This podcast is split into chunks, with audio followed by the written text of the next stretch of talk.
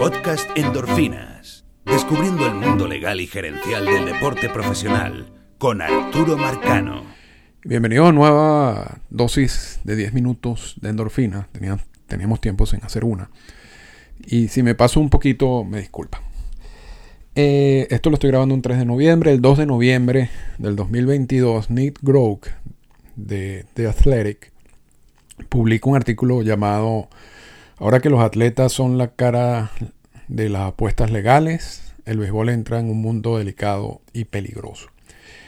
Y en el artículo, Groke eh, hace un, relato sobre cómo ha sido la evolución de las apuestas en el béisbol. Y, y, destaca que Charlie Blackmon, el jugador de Colorado, es la cara de una compañía o de una casa de apuestas. Y, tratando de explicar cómo llegamos hasta allá o hasta este punto. Y esto es algo que hemos venido hablando en Endorfina de hace tiempo. De hecho, estaba buscando algunos capítulos anteriores para decirles que, que los revisen, que los vuelvan a escuchar. Y encontré hay uno del 2018, en, donde MLB ya empieza a, hacer relaciones comerciales con casas de apuestas. Y, pero además de eso tenemos otros capítulos, lo hemos hablado en otros capítulos y también yo lo he mencionado en mi cuenta en Twitter. Ahora, el artículo tiene una parte que, me gustaría destacar y lo voy a dejar para el final, pero vamos a hablar eh, específicamente dónde estamos en, relación al mundo de las apuestas y, el béisbol. Y el artículo habla de que hay una, o, de que se fue, que fue incorporado en el convenio laboral unas disposiciones, unos artículos en donde permite a los jugadores sacarle provecho económico a todos estos patrocinios de compañías de apuestas. Y esto no tiene nada que ver con el asunto de la prohibición de los que tienen los jugadores de apostar. Eso sigue. Si un jugador apuesta, va a ser suspendido y, pasará por el, por el, mismo proceso que pasó Pete Rose. Lo que incluye el convenio laboral es la posibilidad de que estas casas de apuestas, en la promoción de su negocio, que algo que nos están invadiendo en las televisoras alrededor del mundo, y en las redes sociales puedan usar jugadores como imágenes de la casa de apuestas y el jugador recibirá por supuesto una compensación por eso. Entonces el, convenio laboral permite que eso suceda. Y, en el artículo cuando le preguntan a Rod Manfred sobre esto, sobre este tipo de relaciones comerciales, Manfred dice, bueno, nosotros vemos esto como una manera de lograr una mayor participación del fanático. Son, son formas adicionales que tienen nuestros fans de interactuar con el juego. Esa es la respuesta de Rod Manfred. Y, no solamente eso, ¿no? No, solamente que interactúan más con el juego, pero es obvio que, que esta relación comercial va a generar más dinero a los equipos, a Major League Baseball en general y se supone que ese dinero de alguna manera también al final termina reflejado en, firmas de jugadores. ¿no? Entonces, e, e, e, esa es como la posición oficial de Manfred, que es una posición institucional y una posición muy respetable además porque ya, ya diste el paso de negociar y de aceptar las casas de apuestas que son legales luego una decisión de la Corte Suprema de Justicia en el 2018 de los Estados Unidos, ya diste ese paso, ya, ya, ya quebraste el, esa pared que había de, no relacionar el mundo de las apuestas con el béisbol. Y, y, convertiste a esos que eran supuestos enemigos tuyos y que tú, de, de, un mundo que tú no querías ni siquiera entrar ni tocar, los convertiste en tus socios. Y ahora, es lógico. Algo que, yo, yo, le veo mucha lógica, pero no, solamente en, grandes ligas, sino también alrededor del mundo. O sea, si, es algo legal y, tú quieres generar más ingresos, bueno, explora esa posibilidad. Y, la posición de Ron Manfred es lógica, porque, repito, ya estos son socios comerciales tuyos. Ya, ya, aquí no es, ya no estamos hablando de un mito, ya no estamos hablando de nada, ya son tus socios comerciales que te están dando una gran cantidad de dinero, por cierto. Y eso, además de que sabemos que está reflejado en el convenio laboral, convenio laboral que permite a a los jugadores sacarle provecho a eso. Pero no solamente es el punto incorporado en el convenio laboral, sino, y, no tenemos, repito, el, nuevo texto del convenio laboral. Todavía no ha sacado el, el, O sea, se llegó a un acuerdo y ya, eso es obvio, pero todavía no tenemos el texto donde podemos revisar las cláusulas en sí, leerle las cláusulas en específico. Yo espero que eso suceda pronto. Pero según el artículo y según cosas que se filtraron luego de, que llegaron a un acuerdo, el CBA establece como tres partes en relación al, análisis de las apuestas en el béisbol. Una primera parte es darle la posibilidad a los jugadores de trabajar con estas casas de apuestas en cuestiones de mercadeo, de patrocinio y otros contratos de tipo comercial. También el CBA exige a los equipos que tengan medidas de seguridad en los estadios para proteger a los jugadores y a la liga que establezca una, una línea telefónica donde los jugadores y sus familiares puedan reportar cualquier amenaza. Y también prohíbe a los equipos o a la liga de vender o compartir información médica de los jugadores, data biométrica y cualquier otra información sobre el rendimiento de los jugadores.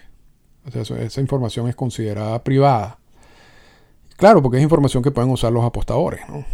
Entonces, no, quieren que ese tipo de información luego esté en el mercado negro vendiéndose. y como alguien que participó eh, en, cargo gerencial en un equipo, les puedo decir que muchas veces uno sabe que un jugador no está al 100% mm, o que no va a jugar y todo ese tipo de cosas. Y, eso solamente lo sabe el equipo. Y, y, muchas veces se generan apuestas y yo no creo que el público tenga esa información, porque es una información privada. Y entonces el CBA más o menos te exige, no más o menos, te exige que esa información siga manejándose de manera privada y si se filtra, seguramente van a haber eh, investigaciones y van a haber suspensiones. Entonces, todo esto que estoy diciendo no es nuevo. O sea, no, esto es algo que se ha venido hablando, ya hay relaciones comerciales, ya es obvio, porque si tú prendes hasta MLB Network, hay un programa sobre apuestas. Si tú vas a ver la Serie Mundial o cualquier juego eh, vas a ver la cantidad de apuestas que existen en, cualquier transmisión, de, ya sea de Fox, eh, ya sea de ESPN, de cualquier canal en Canadá, en Estados Unidos, en Latinoamérica en general. Ves no solamente la promoción de las apuestas, sino dice si este jugador conecta más de dos hits, entonces se puede apostar que va a conectar dos, dos hitos más. Si va a ponchar a, si este lanzador va a ponchar cinco más bateadores en un juego. Tú, puedes apostar absolutamente sobre todo. Y, antes se decía, bueno, incluso hay estadios en donde tú puedes, hay unas, taquillas donde tú puedes apostar en el estadio. Y eso es verdad, y, eso es algo que está pasando y posiblemente lo vamos a ver con más frecuencia en otros, en otros estadios. Eh, pero ya no es tan necesario esas taquillas porque lo que pasa es que ya tú estás apostando en el teléfono. Y me tocó verlo en varios juegos de los azulejos en el Royal Center. Personas, sobre todo jóvenes, apostando sobre cualquier incidencia del juego. Porque además eso es otra cosa que ha pasado. Antes tú podías apostar quién ganaba y quién perdía el juego. o, quizás la cantidad de carreras que iban a anotar, ese tipo de cosas, unas apuestas muy específicas. Hoy en día tú puedes apostar sobre cualquier cosa, sobre cualquier cosa, y lo puedes hacer desde tu teléfono. Entonces, esto es algo que ha venido sucediendo y, ha venido sucediendo con el consentimiento del sindicato. Porque la única manera en que todo eso suceda es que el sindicato le dé el visto bueno. Y por eso está incorporado en el convenio laboral. Porque si no estuvieran si no estuviera incorporado en el convenio laboral, uno yo pudiera decir otra cosa hoy, pero está incorporado en el convenio laboral. Y hay memos del sindicato donde explican la manera como esto va a funcionar. Y son memos que van dirigidos a los agentes de pelotero. Entonces, la sorpresa y por lo cual decidí hacer esta, esta dosis de 10 minutos es que una de las citas del artículo es una, cita sobre, de Tony Clark que dice lo siguiente. Estamos entrando en un mundo muy delicado y hasta peligroso, dice Tony Clark, el director ejecutivo de la, de la, del sindicato de jugadores de grandes ligas. Bueno, o sea, esa reflexión, primero, ¿Qué reflexión es esa? O sea, la, verdad que yo no entiendo muchas veces, la, y respeto mucho a Tony Clark, no, pero muchas veces cuando da este tipo de declaraciones yo no entiendo qué es lo que está haciendo. Si estamos entrando en un mundo peligroso es porque él lo abrió, él le abrió la puerta al mundo peligroso, porque eso está contenido en el CBA. no hay manera, no hay manera de haber entrado en este mundo, como él describe, peligroso, a menos que el mismo sindicato haya dicho sí, entremos. Y la función, en dado caso, del sindicato, ahora que abriste la puerta, es buscar la manera para que ese mundo no sea tan peligroso. Pero ¿qué gana, qué gana Tony Clark o cuál es el objetivo de esa cita de Tony Clark? ¿O cuál es el objetivo de esa declaración de Tony Clark? Yo no entiendo. Porque además o sea, habrá que explicarle a Tony Clark ese mundo peligroso que tú abriste la puerta y que tú permitiste que todos entraran. Ese mundo son tus socios comerciales. O sea, a quien, a quien tú le estás diciendo peligroso y a quien tú le estás, estás metiendo miedo de lo que está pasando en estos momentos, que es preocupante, pero eso es otro punto. Eso, eso lo puedo decir yo, que yo no tuve nada que ver en, esta, en esa negociación. Pero una persona que aceptó que esto se diera, no puede después hacer una reflexión de que esto estamos entrando en un mundo peligroso. Porque además, repito, estás saboteando a tu propio socio comercial. Fíjense cómo respondió Manfred de manera institucional, una manera de lograr una mayor participación del fanático. ¿Tú crees que ustedes creen que Manfred no sabe de los riesgos que existe detrás de todo esto? Claro que sí. Pero tiene que proteger a su socio comercial porque le está generando mucho dinero. No puede decir que esto es un mundo peligroso. Imagínense que Manfred diga eso. Ahora, ¿cómo Tony Clark, que aceptó, repito esto, que le saca provecho a esto. Da este tipo de declaración. Yo no entiendo. Yo la verdad que no entiendo. Pero además, y ya para cerrar, uno se mete en la, en la página del sindicato de jugadores de grandes ligas y uno busca las notas de prensa y todo ese tipo de cosas. Y entonces hay una nota que dice, la, la cadena MGM se convierte en el socio oficial de del sindicato de jugadores de grandes ligas. Y entonces maquillan la nota hablando de la cadena MGM como una cadena hotelera. Señores, la cadena MGM es un casino. Tiene hoteles, pero son casinos. Entonces el socio, o sea, ese mundo etéreo peligroso que, habla Clark y, y que aceptó en el CBA, además, es tu socio, o sea, que es socio por el CBA, pero además tú negociaste con ellos para que sea el socio y, sea uno de los patrocinantes del sindicato. Y lo maquillas diciendo que es una cadena hotelera. Entonces, yo creo que aquí hay mucha hipocresía en la manera como el sindicato, o en específicamente, porque yo no, sea, Tony Clark es la cabeza del sindicato, pero hay mucha más gente en el sindicato. Y quizás fue un, simplemente un mal comentario de Clark.